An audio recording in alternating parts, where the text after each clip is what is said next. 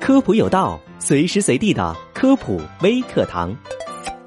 蜜蜂这种生物长得人畜无害，但如果不幸被蛰到，那就开心不起来了。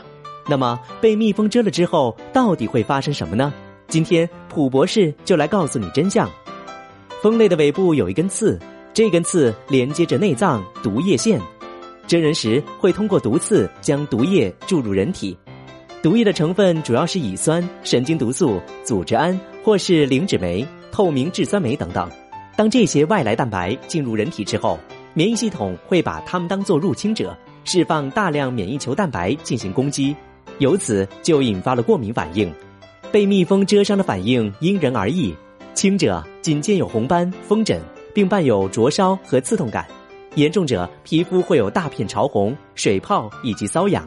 甚至出现发热、头疼、恶心、呕吐、昏迷等症状，而对于特殊体质的人，蜜蜂蛰过之后，可迅速发生全身肿胀、荨麻疹以及腹痛、腹泻，紧接着伴随一系列过敏性休克症状，包括呼吸困难、血压下降、神志不清等。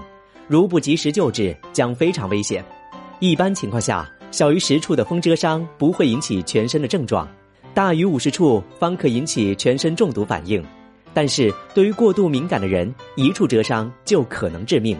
那么，假设被蜜蜂蛰了，我们应该如何处理？首先要将毒刺用针挑出来。如果毒刺还附有毒腺囊，则最好不要使用镊子或用手拽出，这样容易将残留的毒液挤进皮肤，加重反应。第二，若是蜜蜂蛰伤，毒液为酸性，要用碱性溶液清洗，如肥皂水、苏打水；若是黄蜂，毒液为碱性。则需要用食醋冲洗。第三，外涂药膏或是口服抗过敏药物进行观察。